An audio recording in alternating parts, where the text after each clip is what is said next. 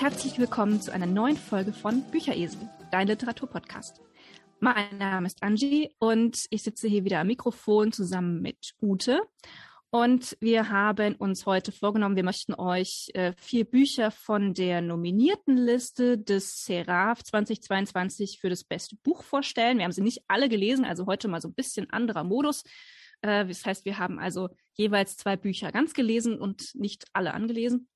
Äh, wir machen es heute mal ein bisschen anders. Aber das wird trotzdem interessant. Ähm, es hat vermutlich inzwischen auch der Letzte mitbekommen, dass die Leipziger Buchmesse abgesagt wurde, relativ kurzfristig. Äh, der Seraph wird ja traditionell immer während der Leipziger Buchmesse vor Ort verliehen. Das ist heuer also geplatzt. Und ich habe aber inzwischen gesehen, dass die Buchhandlung Drachenwinkel im Saarland kurzfristig eingesprungen ist und gesagt hat, wir machen das bei uns. Die haben so eine kleine Bühne offensichtlich im Laden, wo sie auch Lesungen und so weiter veranstalten. Und von dort wird das live gestreamt. Ich bin schon ganz gespannt. 19. März um neun, ab 19 Uhr wird das live gestreamt. Wenn wir die äh, Einwahldaten haben, dann werden wir die natürlich an euch weitergeben. Ich weiß nicht, irgendwie in der Gruppe teilen oder so, ne? Genau. Könnt ihr dann bei Facebook nachlesen. Genau. Gut, dann würde ich sagen, legen wir gleich los und gehen in die Vollen, oder? Dass wir hier nicht wieder drei Stunden sitzen. Ute, stellst du mal das erste Buch vor? Ja, mache ich. Ähm, ja, du hast ja schon gesagt, wir haben jeweils zwei Bücher für euch einfach mal gelesen. Und ähm, das sind die Bücher, die sind nominiert für den Preis des besten Buches dieses Jahr. Beim letzten Mal haben wir uns ja so ein bisschen auf die Newcomer spezialisiert. Dieses Jahr haben wir gedacht, hm, schauen wir uns doch mal die die Profis unter den Autoren an. Und mein erstes Buch ist äh, Anarchie Deco von äh, J.C., äh, von J.C. Vogt, äh, J.C. Vogt. Und das Buch ist 2021 im Fischer Tor Verlag erschienen, hat 479 Seiten und kostet 16,99 Euro als Taschenbuch. Ist damit also eher auf der teuren Seite. Ähm, das Buch wird von vielen so ein bisschen als Babylon Berlin mit Magie angepriesen. Für jemanden, der es nicht weiß, Babylon Berlin ist eine oder war eine, ich weiß gar nicht, wie, wie aktuell oder wie alt die mittlerweile ist, ist eine Fernsehserie über das Berlin der 1920er Jahre. Ähm, übrigens, es gibt eine Buchvorlage, ne? Ja, ja, Für klar. Babylon Berlin. Das ist eigentlich eine Buchserie. Äh, ja, genau. Wobei ich glaube, die, die, die Filmserie ist erheblich bekannter als die Buchserie. Ich glaube, das Buch hat's. Das mag sein. Äh, das zum, also das Buch hat's, glaube ich, nie groß. Ja, das äh, der der äh, der nasse Fisch, glaube ich, oder sowas. Ja, genau. Genau. Richtig. Also das ist ein Buch, was nie wirklich, glaube ich, groß von breiten Massen gelesen wurde. Aber egal. Ja, ich habe es gelesen. Ich habe es gelesen und es ist, äh, hm, naja.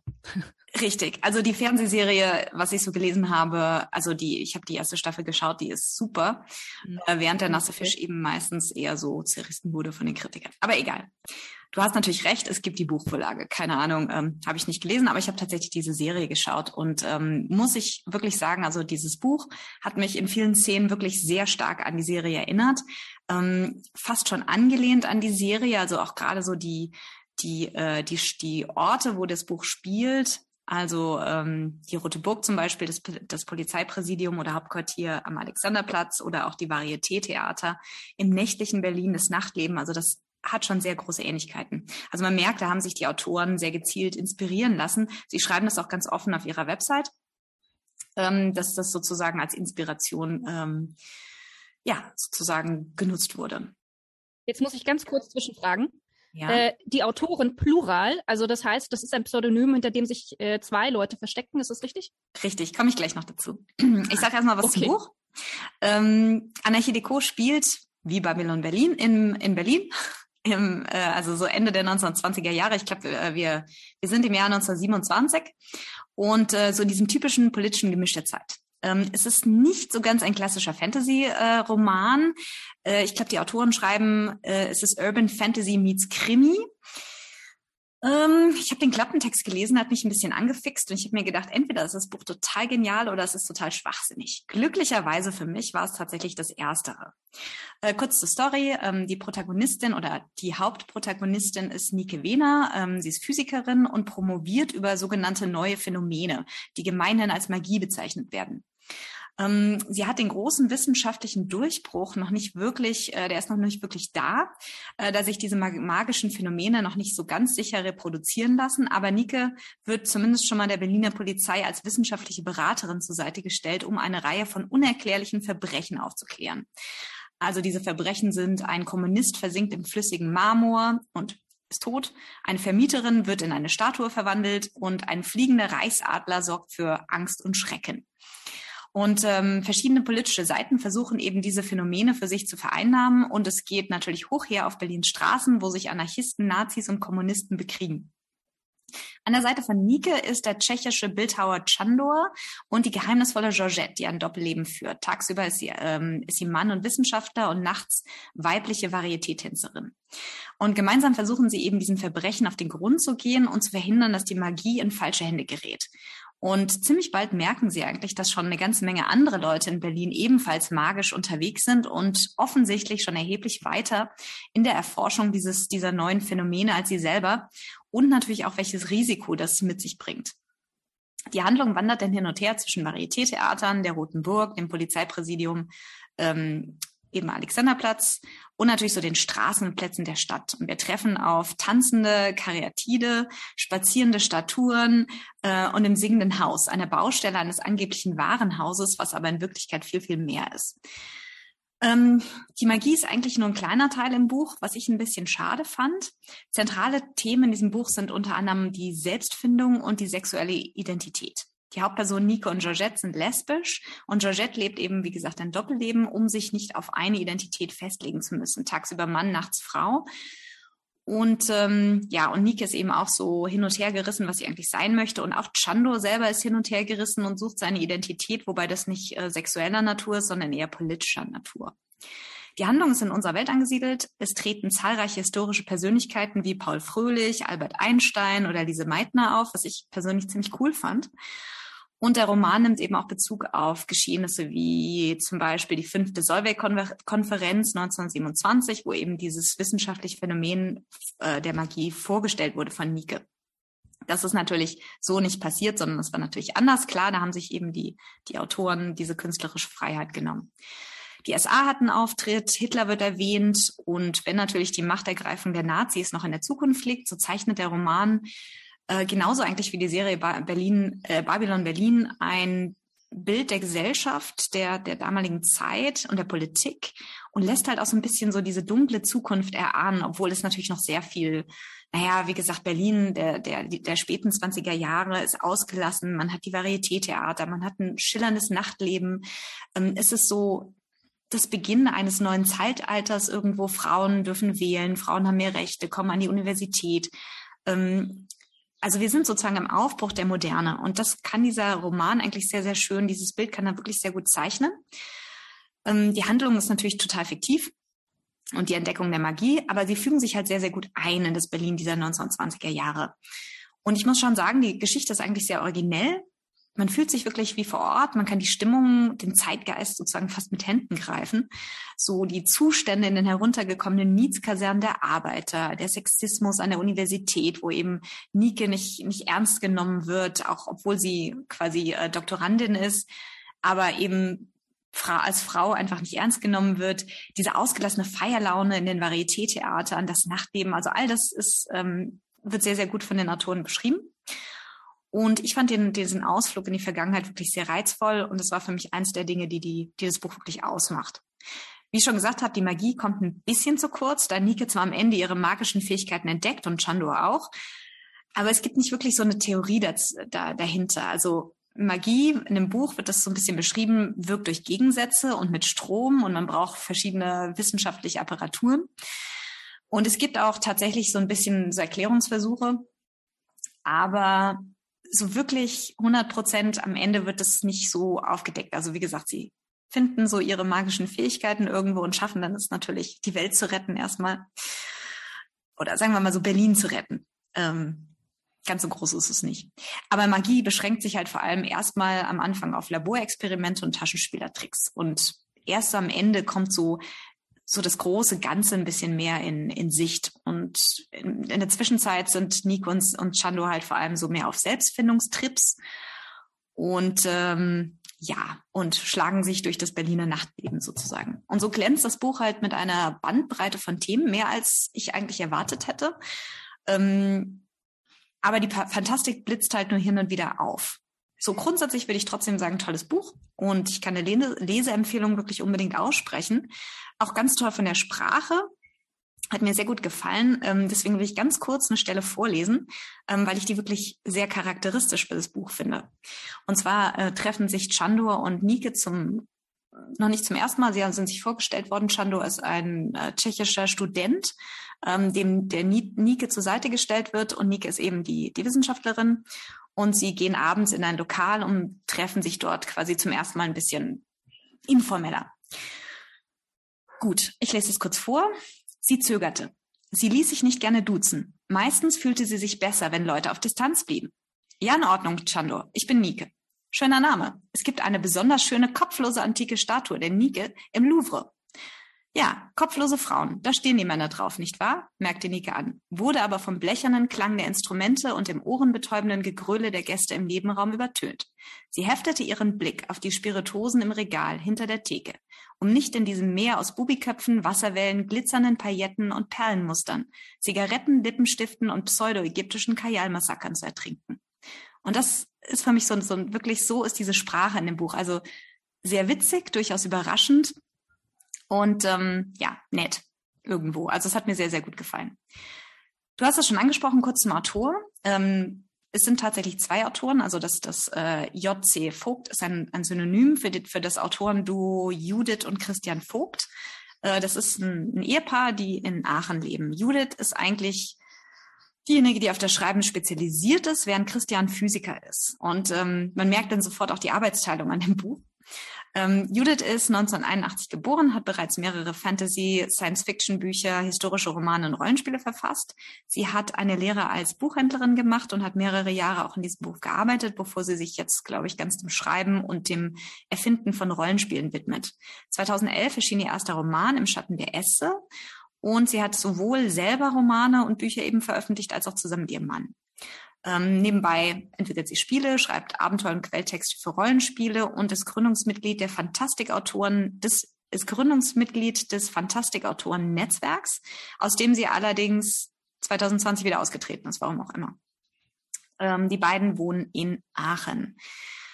Ähm, ihr Mann ist 1979 geboren, also Christian Christian Vogt, ähm, hat nach dem Abitur Physik an der an der RWTH Aachen studiert und ist im Bereich Geophysik, Geothermie hat äh, Geothermie hat er promoviert. Zusammen mit seiner Frau schreibt er eben Roman und Kurzgeschichten und ist Rollenspieldesigner. Also die beiden sind also voll in der Schiene Fantasy, Rollenspiel und so weiter drin. Und sie haben, ihre Bücher haben einige Preise auch schon gewonnen, also vor allem den Deutschen Fantastikpreis und waren mehrfach auf der Longlist und der Shortlist des Seraphs, wie dieses Jahr eben auch. Also sehr interessantes ähm, Autorenpaar, schon mit sehr vielen Büchern auch. Ich verlinke die Website, wer ein bisschen Interesse daran hat, auch sich andere Bücher mal anzuschauen, die die beiden geschrieben haben. Ja, genau, so viel zu meinem ersten Buch. Dann mach du mal weiter mit deinem ersten. Okay. Äh, mein erstes Buch ist Absinth von Selina Schuster. Ähm, die Geschichte spielt im Paris der Belle Époque, also Ende des 19. Jahrhunderts. Und äh, der junge Maler Noël steckt in einer Schaffenskrise. In der Ich-Perspektive erzählt er, wie sein Freund Henri de Toulouse-Lautrec ihn eines Abends ins berühmte Moulin Rouge schleppt. Und dort trifft Noël dann auf einen geheimnisvollen und ziemlich gut aussehenden Mann, der ihn dann dazu inspiriert, noch in derselben Nacht ein Bild zu malen, nachdem er monatelang keinen einzigen Pinselstrich zustande gebracht hat.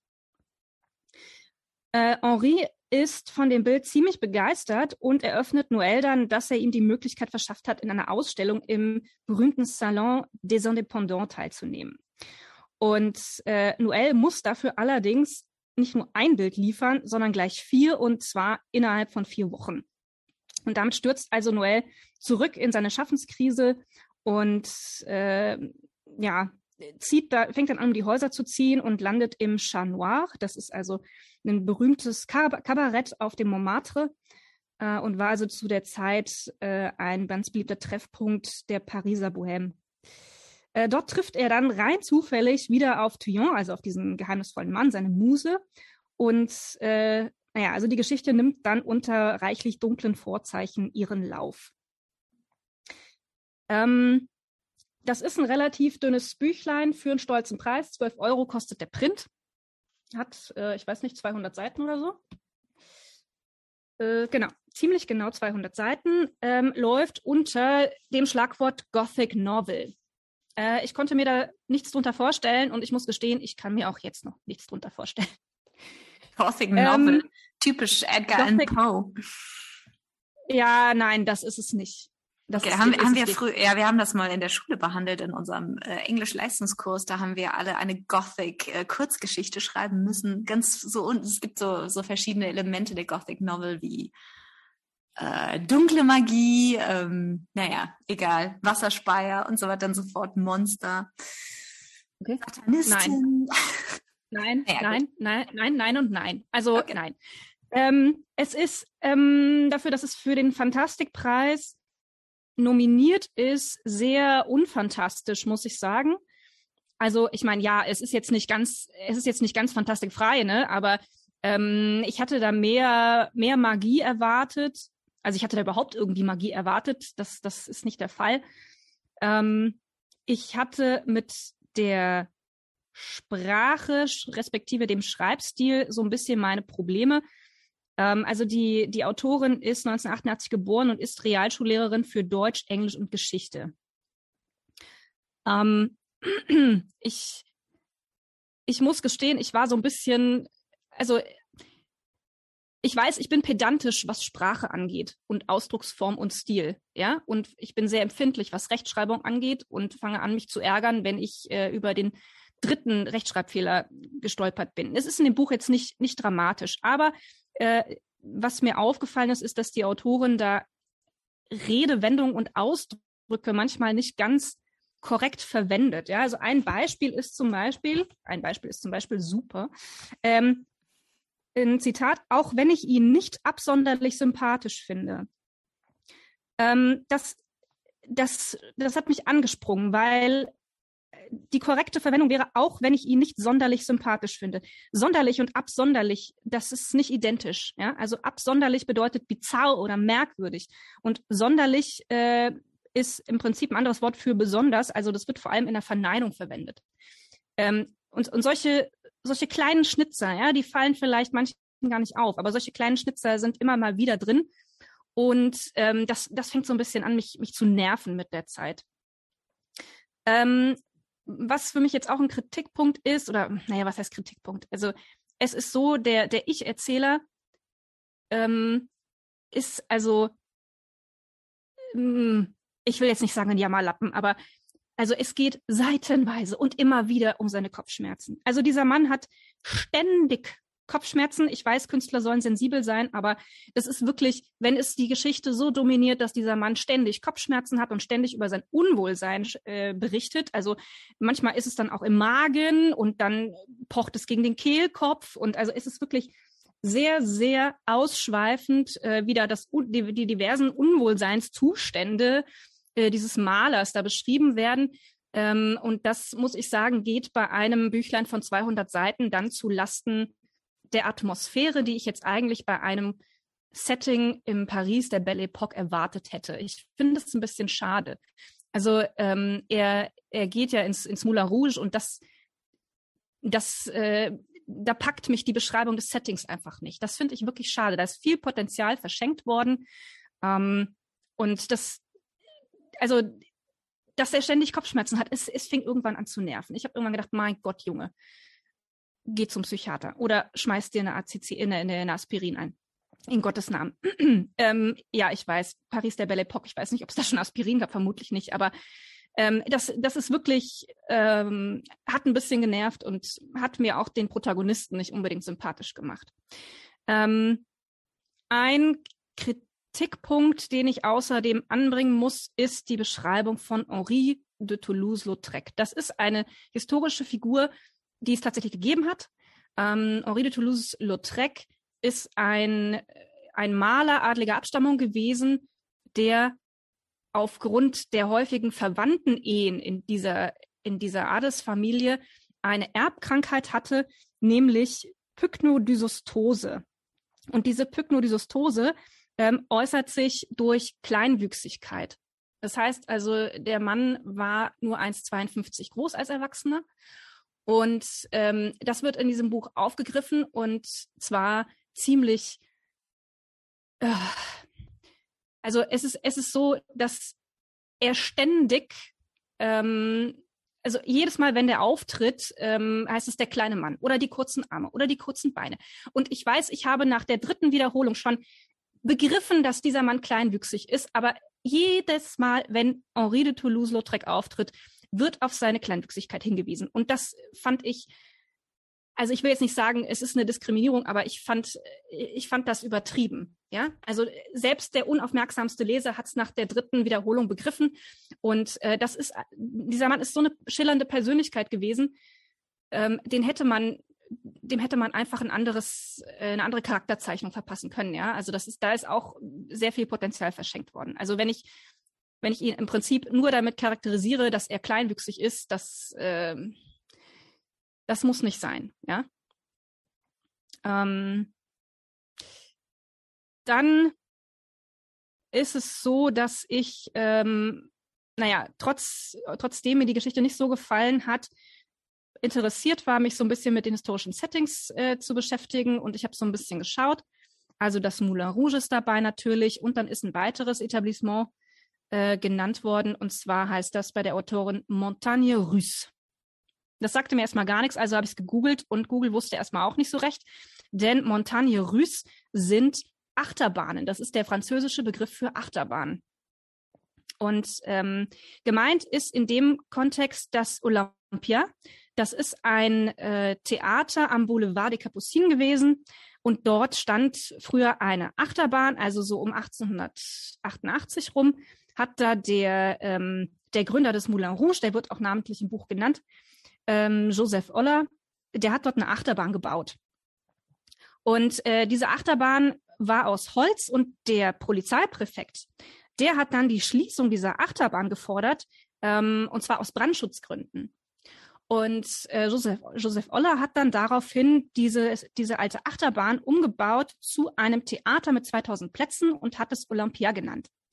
Und ähm, ich weiß, weil ich es recherchiert habe, dass im deutschen Wikipedia-Artikel steht, dass dieses Etablissement zunächst Montagne Russe hieß und später in Olympia umbenannt wurde. Aber da lohnt sich ein Blick in die französische, in französische Originalquellen. Und die sagen ganz klar, dass dieses Ding 1893 unter dem Olympia eingeweiht wurde. Also unter dem Namen Olympia eingeweiht wurde. Es hieß also als Theater niemals Montagne Russe. Ähm, die Autorin bezieht sich da auf ein Werbeplakat, äh, das von, oh, jetzt muss ich kurz nachgucken, ähm, Jules Chéret ähm, gemalt wurde. Und dort steht dann tatsächlich auch drauf, äh, Olympia, Ancienne Montagne Russe, Boulevard der Capucines. Und äh, vielleicht ist so dieses, auch dieses Missverständnis entstanden, äh, dass dieses Ding ähm, früher Montagne Russe hieß, aber Ancienne Montagne Russe bedeutet einfach nur die alte Achterbahn. Das liegt daran, dass die Menschen natürlich diese Achterbahn kannten und das nimmt also Bezug auf eine Adresse.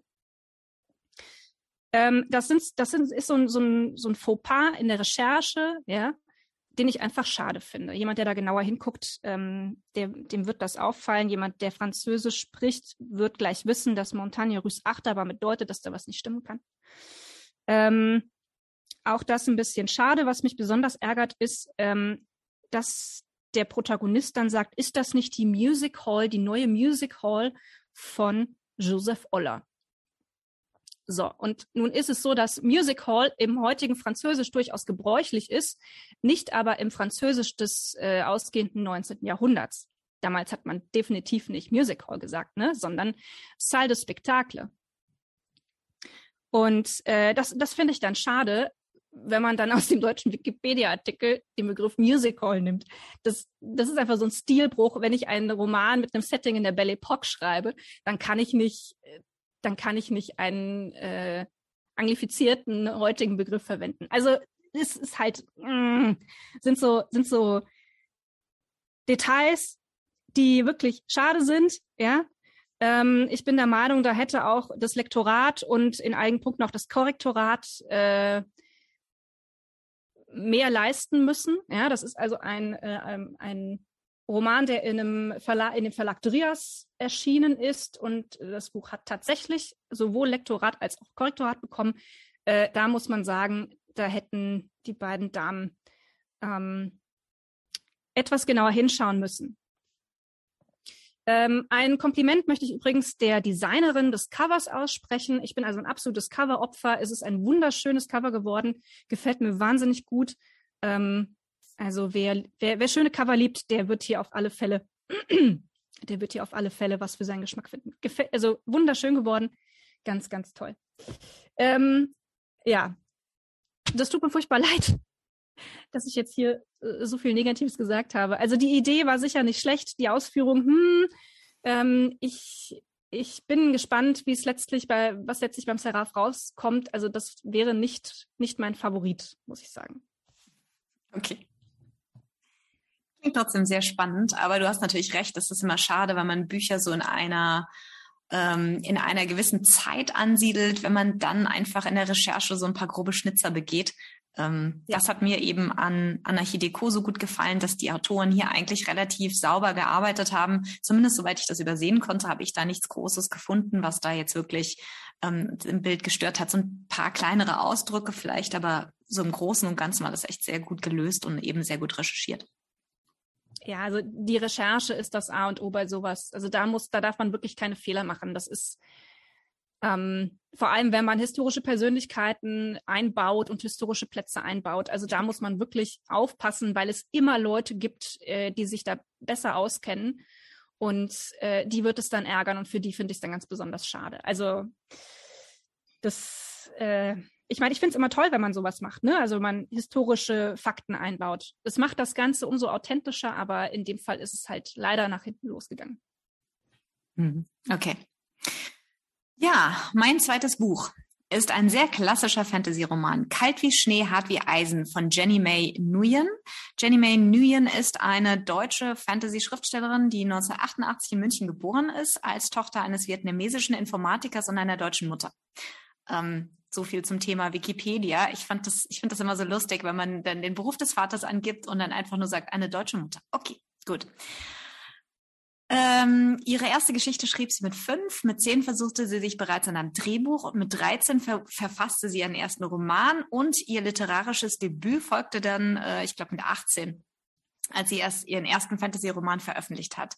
Nidura, das Erbe der Elfenkrone, der tatsächlich ein Bestseller wurde und in verschiedene Sprachen übersetzt wurde. Ich habe es nicht gelesen. Ich habe das jetzt, das Buch Kalt wie Schnee, hart wie Eisen, ist das erste, was ich von der Autorin gelesen habe.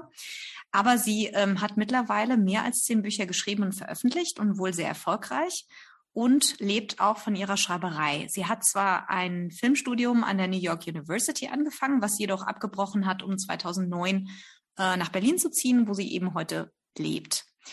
Das Buch Kalt wie Schnee, hart wie Eisen ist im CBT Verlag erschienen, 2021 natürlich, und hat 400 Seiten. Und die Taschenbuchausgabe kostet 13 Euro. Es ist, wie gesagt, ein sehr typischer Fantasy-Roman. Wir haben Elfen, wir haben Zwerge, wir haben Zauberei, magische Bestien wie Wehrkatzen, Drachen und Einhörnern. Also die ganze Palette, all das, was das äh, was das Herz eines, eines Fantasy-Begeisterten ähm, in Wallung bringt. Und die Geschichte ist eigentlich ähm, sehr schön, hat mir auch gut gefallen. Im Alter von, von sechs Jahren wird die Prinzessin Kanemo von ihrem Vater in ein Kloster verbannt, wo sie als Priesterin aufwachsen soll und dienen soll, fern vom Hof, weil ihre Mutter als Verräterin ähm, verbannt worden ist. Also sie ist ähm, ja, ich will jetzt nicht zu viel spoilern. In jedem Fall ihre Mutter ist verbannt worden und sie ist eben in dieses Kloster verbannt worden und äh, lebt dort, ohne wirklich eine Hoffnung auf Rückkehr zu haben. Jahre später wird das Reich von einer Rebellion erschüttert und ihr Vater von Rebellen ermordet, die die Macht im Staat übernehmen. Und Kanemo wird aus diesem Kloster geholt, um den Rebellenführer Heganen zu heiraten und seine Macht zu legitimisieren. Äh, doch Kanemo ist nicht bereit, sich erneut einem Mann unterzuordnen und möchte die Macht für sich haben. Die sie, das sieht sie als legitim an, als, als, als letzte Tochter, als letzte Tochter von, von ihrem Vater. Und zu diesem Zweck, äh, um das eben, um ihrem, um das durchzusetzen, ähm, geht sie ein Bündnis mit einer Hexe ein, die ihr dazu einen Zauber gibt, mit dem sie sich Heganen unter ihre Kontrolle bringen, mit dem sie Heganen unter ihre Kontrolle bringen kann. Der Preis dafür ist ihr Herz. Ein kleiner Preis wie Kanemo findet, weil es ihr doch hilft, ihre Angst und Unsicherheit zu vergessen. Denn ohne Herz hat sie natürlich auch keine Gefühle mehr. Sie wird Helgans Frau und Königin im Reich des Vaters. Ihr Plan geht sozusagen erstmal auf und sie übernimmt die Kontrolle. Aber ihre Situation ist prekär, weil das, ähm, das Land steht sozusagen am Ende eines langen Bürgerkriegs. Menschen und Elfen haben ein Zweckbündnis geschmiedet, haben aber ganz andere Ziele. Und vor allem die Elfen sind, sind gegen Kanemo, weil sie äh, ihr misstrauen, weil sie natürlich der Familie misstrauen. Sie haben geholfen, die, ihren Vater zu stürzen und sie möchten die Macht der Menschen beschneiden. Und die Macht der Menschen gründet auf Magie, also Magie durchwebt äh, dieses Reich, ähm, diese Welt in einer sehr interessanten Weise. Also Magie schöpft sich aus Nebel und vor allem die Elfen können eben Magie äh, nutzen oder können können magische Dinge tun, also können können quasi zaubern. Ein paar Zwerge können das auch, aber von den Menschen kann das eigentlich nur die Königsfamilie und dazu haben sie so einen riesengroßen äh, Eisenkessel und in diesem Eisenkessel ist quasi der Nebel gefangen und aus diesem Nebel können die Könige und eben die, die, ähm, die Nachkommen dieser Familie können dort eben äh, magische Bestien rausschöpfen. Also das sind Drachen, aber eben auch Wehrkatzen, Einhörner und so weiter und so fort. Und diese Bestien gehorchen eben nur dieser königlichen Familie, die sie geschöpft hat und äh, helfen damit einfach durch ja das Reich zu beschützen, wenn man so will. Und Kanemo hat eben das Blut der Könige von Evenhall, das fließt in ihr und sie kann diese, diese Geschöpfe, ähm, die gehorchen ihr, diese Bestien. Und sie weiß, dass sie nur mit Hilfe dieser Bestien einfach ihre, ihre Position im Reich festigen kann und dem Reich wieder zur alten Stärke und Größe verhelfen, weil sie ist natürlich ähm, angewidert von der Revolution und sie möchte einfach die, ähm, die Macht, Magie zu schaffen, auch den Menschen, also quasi auch, sie möchte die weiter nutzen, sagen wir es mal so. Also sie handelt eigentlich sehr, ähm, durchaus eigennützig, sagen wir es mal so. Ähm, sie merkt aber, dass sie zwischen allen Stühlen steht oder sitzt und ähm, im Grunde genommen, sie muss geschickt alle Seiten gegeneinander ausspielen, um ihre Macht und ihr Leben zu sichern, weil sowohl bei den Menschen gibt es viele, die ihr misstrauen, als eben die Elfen sind komplett gegen sie. Und sie muss vor allem sich erstmal der Elfen entledigen und schafft das dann eigentlich auch relativ geschickt, äh, indem sie ja geschickt agiert, äh, sehr sie agiert sehr ruchlos, kann man sagen, ähm, und spielt eben gnadenlos die, die Elfen und die Menschen gegeneinander aus und schafft es somit, ihre Position zu sichern. Sie merkt aber dann früher oder später, dass ähm, die Hexe, mit der sie diesen Pakt ähm, eingegangen ist, ihre eigene Agenda verfolgt hat und dass ein Leben ohne Herz auch so seine Nachteile haben kann. Und ist da wieder in einer sehr prekären Situation, aus der sie herausfinden muss, also im Großen und Ganzen kann man sagen, das Buch hat sehr, sehr viel Handlung, sehr viel Storyline. Äh, die Handlung nimmt einen wirklich mit, sie packt einen. Es geht zum Teil sehr rasant. Manchmal hätte ich mir gewünscht, dass die Autorin ab und zu auch mal innehält und ein bisschen mehr Hintergrundinformationen vielleicht liefert. Also es ist immer sehr, sehr viel Spannung und sehr viel Handlung. Aber wir erfahren eigentlich wenig über die Motivationen und über die Hintergründe der einzelnen Charaktere oder auch äh, Worldbuilding. Es ist quasi fast gar nicht. Also wir erfahren sehr, sehr, sehr wenig über die Welt, in der das Buch spielt, über die Entstehung der Welt und was es mit der Magie auf sich hat. Das fand ich ein bisschen schade. So die tieferen Einblicke in diese Welt und in die Charaktere. Aber was mir dann wiederum gut gefallen hat, ist eben, dass die Hauptfiguren nicht schwarz oder weiß sind, sondern die Autorin schafft es eigentlich, die so in schillernden Grautönen zu malen. Also wir erfahren zwar nicht so sehr viel über die Geschichte und die Hintergründe, aber die Figuren sind sehr vielschichtig und originell. Also es gibt keine Klischees, sondern Menschen, Elfen, Zwerge im Grunde genommen sind nur an Macht interessiert und verfolgen ihre eigenen Interessen, ohne Rücksicht auf Verluste und äh, sind weder gut noch böse, kann man eigentlich sagen. Und das fand ich eigentlich sehr schön, ähm, weil es so ein bisschen ähm, abweicht von dem Tolkien-Bild, wo die Elfen eigentlich so die, die Guten sind und die, die Weisen und die Menschen eher so ein bisschen die, ich will nicht sagen die Bösen, aber vielleicht diejenigen, die das, ähm, die, die eher kurzfristig oder kurzsichtig denken und mehr auf, auf Machterhalt und Politik aus sind. Ähm, die Magie, die aus diesem Nebel stammt, finde ich, zieht sich sehr wunderbar durch das Buch und passt auch sehr gut zur Geschichte, auch wenn wir selber nicht so viel da, darüber erfahren. Äh, sprachlich finde ich das Buch, fand ich es am Anfang ein bisschen gewöhnungsbedürftig, wobei ich nicht sagen könnte, woran es liegt. Also das, das Buch ist nicht schlecht geschrieben, ja. Aber man muss ein bisschen sich einlesen. Also der Stil ist recht abrupt, könnte man vielleicht sagen. Es gibt wenig Hintergrundinformationen und die Autorin schmeißt dann sozusagen direkt ins Wasser, ins kalte Wasser und man muss sozusagen erstmal schwimmen lernen, würde ich das jetzt mal so beschreiben. Also es ist am Anfang ein bisschen gewöhnungsbedürftig. Das Buch ist selber in verschiedene Teile eingeteilt. Also wir, der erste Teil zum Beispiel wird erzählt von Canemo. Der zweite Teil von einer Elfin, Laure, äh, Lauren. Das ist sozusagen die zweite Hauptfigur, äh, die sich in einem, in einem anderen Lager eben befindet, auf, auf der Seite der, ähm, der Elfen. Also Laurien ist, ist ähm, Kommandeurin des Heeres der Elfen. Äh, also eine ganz andere Figur, die aber auch so ihre, ja, ihre Ups and Downs hat, die eben auch ähm, manchmal sehr und also der, die eben auch unter ihre eigenen Motive hat. Und dieses Hin- und Herspringen ist manchmal ein bisschen gewöhnungsbedürftig, zumal sie eben nicht kapitelweise hin und her springt, sondern mehr so in, in großen Sprüngen. Also wirklich ein, ganzer Teil folgt erstmal Kanemo, der zweite Teil dann erstmal Laurien. Und das muss man mögen, weil es ein bisschen den Fluss der Geschichte unterbricht. Ja, aber ansonsten gutes Buch, eben klassisches Fantasy-Genre, ähm, durchaus ein bisschen überraschend und auch hier muss ich sagen, was mich sehr angesprochen hat, ich glaube, das war der Grund für mich, warum ich das Buch gekauft habe, ist das Cover. Also ganz cooles Cover, wirklich ganz tolles Design. Und wie du schon gesagt hast, das Cover ist halt sehr wichtig, weil es so ein bisschen das Gesicht des Buches ist. Ne?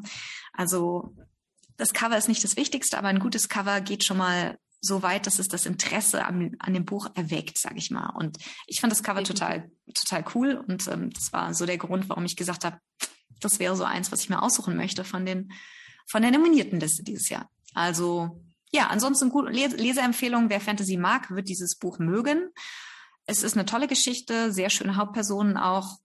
Hätte ein bisschen mehr sein können, wäre für mich jetzt auch nicht so der große Favorit, weil ich denke, äh, wir haben ja letztes Jahr festgestellt, ich glaube, der Seraph geht mehr so ein bisschen in die in die Richtung, dass man, glaube ich, so spezielle Geschichten mehr würdigt. Also ich glaube, dass ähm, das Buch selber ein bisschen zu zu normal ist, also zu normale Fantasy, als dass es wirklich, als dass es wirklich Chancen hat, den, den, den Preis zu gewinnen. Aber wir lassen uns überraschen. Es ist in jedem Fall gutes Buch und kann man gut, kann man eigentlich ganz gut zügig runterlesen.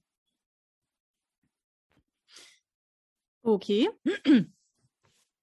Äh, damit komme ich zu meinem zweiten Buch und das ist Berlin Monster. Nachts sind alle Mörder grau von Kim Rabe. Ist erschienen bei Lübbe.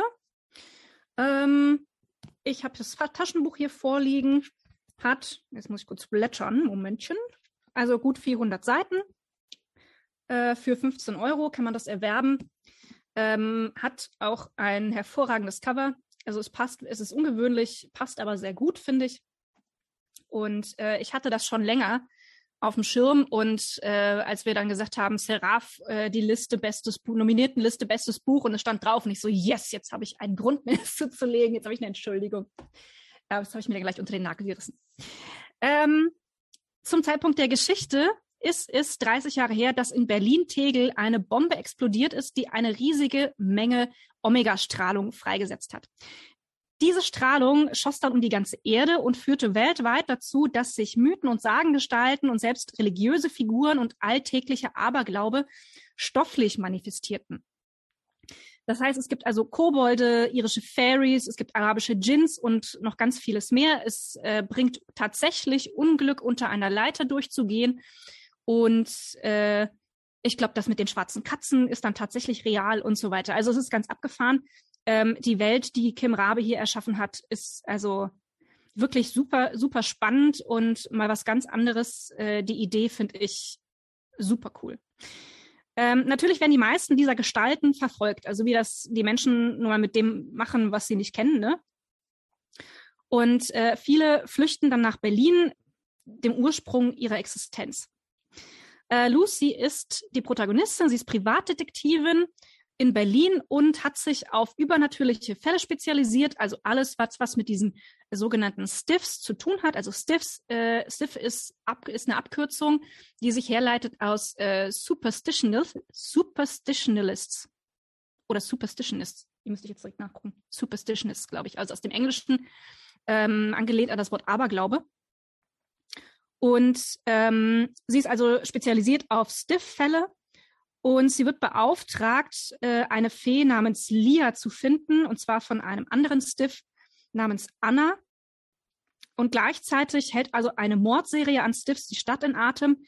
Ähm, und es steht der Jahres, der 30. Jahrestag äh, dieser Explosion an, also dieser Bombe an. Und damit auch der 30. Jahr, Jahrestag der, man könnte jetzt sagen, der Geburt der Stiffs.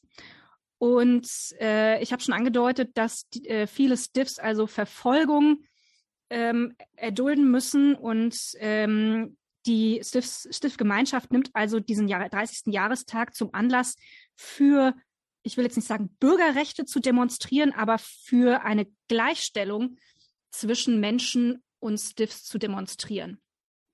Und das Ganze macht natürlich die Stadt zu einem absoluten Hexenkessel. Und äh, ja, mehr möchte ich eigentlich nicht verraten. Es ist eine wahnsinnig spannende Geschichte.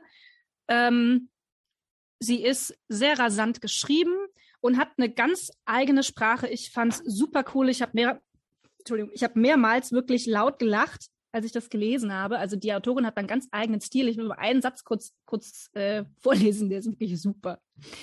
Ähm, Unten auf der Straße packt mich die Schwüle des Spätnachmittags mit ihrem feuchten Maul und kaut die nächsten 300 Meter auf mir herum. Ich finde super. Also ich glaube, danach kommt dann auch irgendwie, dass diese Schwüle sie dann bei der nächsten U-Bahn-Station ausspuckt. Also es ist ähm, also wie Berlin und auch die, das Wetter und wie das alles beschrieben ist. Es ist großartig gemacht. Eine ganz eigene Sprache. Ähm, oder hier auch ein anderer Satz. Ich wende mich vom Fenster ab, von der gräulich-gelben Abenddämmerung, die über den Dächern vom Wedding hängt, wie ein versifftes Laken. Also es ist, es ist großartig. Ich, ich liebe es. Äh, ich kann der Autorin nur ein Kompliment machen für, für diesen Weltenbau, also das, was sie da ähm, erfunden hat, was sie sich da ausgedacht hat. Es funktioniert wirklich von vorne bis hinten, es ist konsistent. Ähm, die Idee finde ich großartig. Äh, Band 2 ist es als Serie wohl angelegt. Also der erste Band ist in sich abgeschlossen. Es gibt keinen Cliffhanger für diejenigen, die das hassen.